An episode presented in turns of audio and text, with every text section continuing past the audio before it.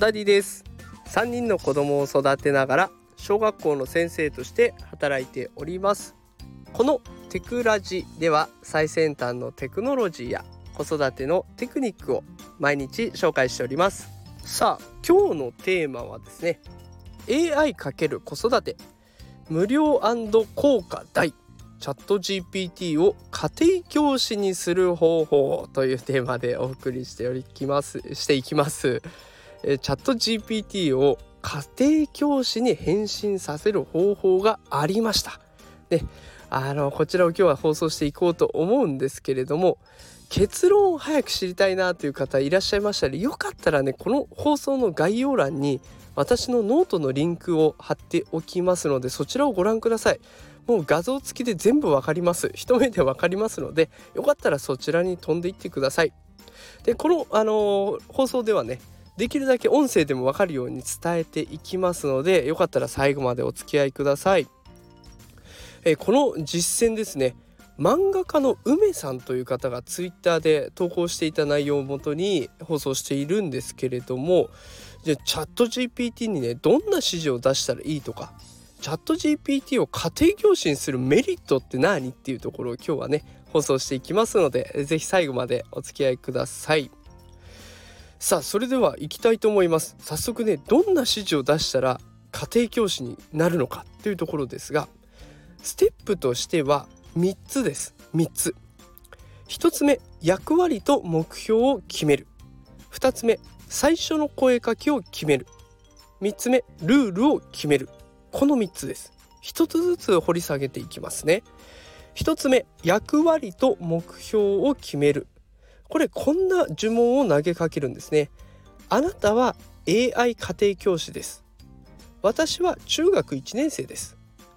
あなたは私が作文を書くサポートをしてください。対話を通じて私が自分で作文を書けるようアイデアをまとめることが目標です。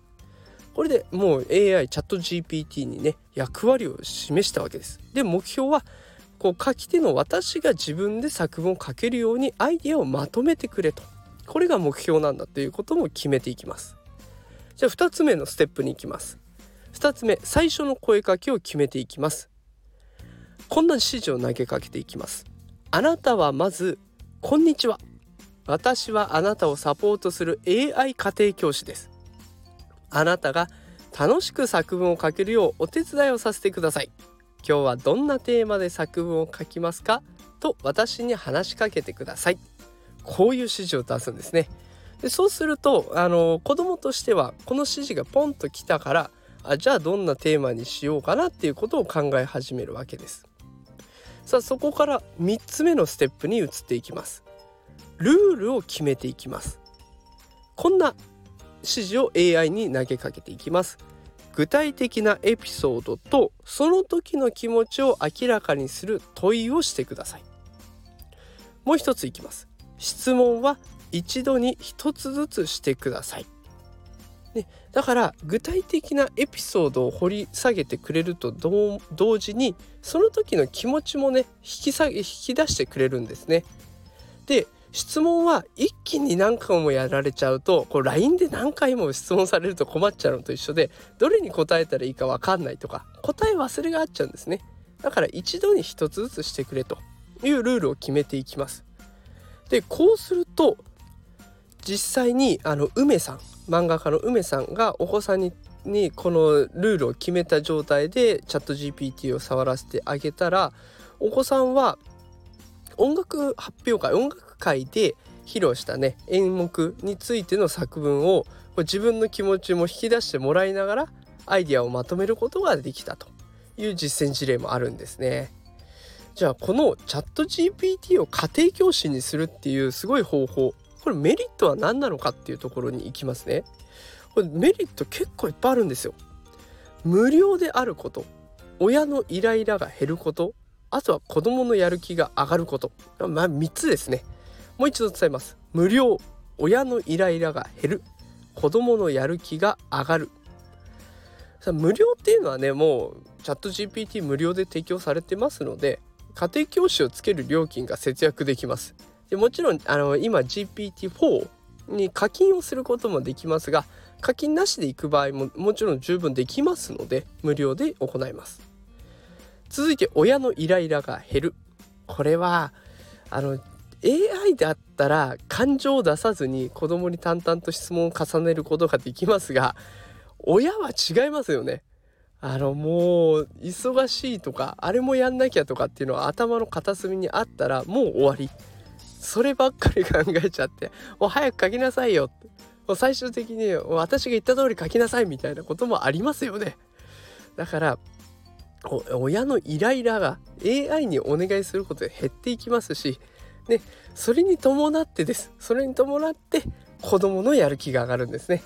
AI ってすごいんですよ。子供を褒めながらやり取り進めてくれるんですね。もう褒めてくれたら子供はどんどんやる気になるので嫌だった作文も褒められるから嬉しい。で嬉しくてどんどん書くっていうようないいサイクルに入っていきます。で実際あの梅さんのお子さんもチャット GPT から最初に一言ね「大丈夫です」って励まされたんです。でそこからも笑顔になってずっと作文を書けるようになったということでねすごくいいことがいっぱいあります。無料だし親のイライラも減少するし子供のやる気もアップすると。メリットがたくさんあるわけですね。でこんな風に今日はねあの AI を家庭教師に変身させる方法を紹介しましたが Twitter を覗いてみるとね AI 情報たくさん載ってます。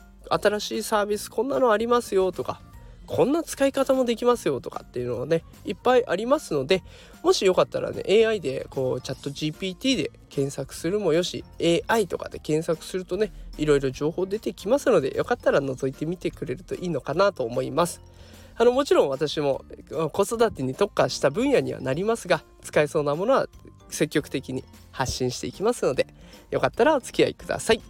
あのもしこの放送を気に入っていただけた方ねフォローしておいていただけると朝のライブ配信とかあとは通常放送も、えー、通知がいくと思いますのでよかったらフォローしておいてください。それでは今日も最後まで聞いてくださってありがとうございました。また明日会いましょう。さよなら。